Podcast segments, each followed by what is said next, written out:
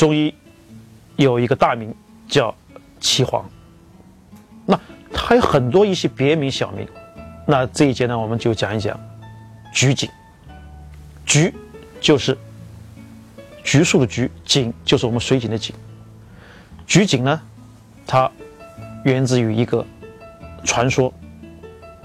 这个传说呢，是由近代的这个葛洪写的一本《神仙传》里面所说的。葛洪这个人是中医的一个著名的医家，也是个道家。可能有些人不知道他，但是呢，你肯定知道。悠悠兔就是屠呦呦，他获得了诺贝尔奖。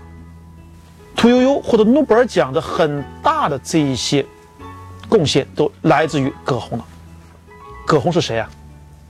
广东地区的人肯定知道，葛洪在罗浮山炼丹修道，他最主要的贡献就是说，他用青蒿角质来治疗疟疾，这一个。很著名的 idea，就启发了屠呦呦，在最后，他发明了青蒿素，所以他获得诺贝尔奖。葛洪这一个道家呢，他写了一本《神仙传》，就说有一个叫苏仙公的这么一个人，他要得到成仙，要驾鹤西去。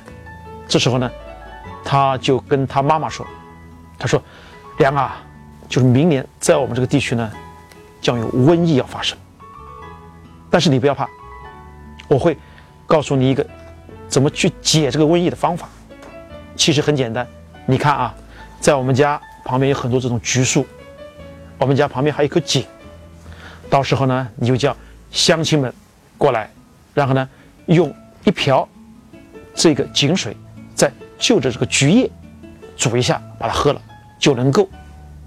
解瘟疫了，果不其然，到第二年的时候呢，哎，这个苏仙公的这个家乡呢就发生了瘟疫了，当时大家都很惊恐，这是苏仙公的妈妈就说：“老乡们，不要怕，我有解瘟疫的方法，就是如此这般这般，再如此那般那般，我们就能够健康安全了。”所以很多这些乡亲们就用井水来煮这个橘子的叶。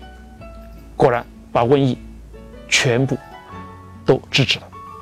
人们为了纪念苏仙公，纪念这个菊叶和井水这么一件给人们造福的这件事情，就叫橘井来代表中医的另外的一个笑。所以很多人很自谦说叫菊井一勺，那从菊井里面舀了一勺水，那。说明他谦虚自己的医道还需要进一步的去提升，所以说这就是菊景的故事了，你知道吗？原来菊景源自于葛洪的《神仙传》呀。即将驾鹤西去的苏仙公，临走前还教他妈妈怎么解明年到来的瘟疫。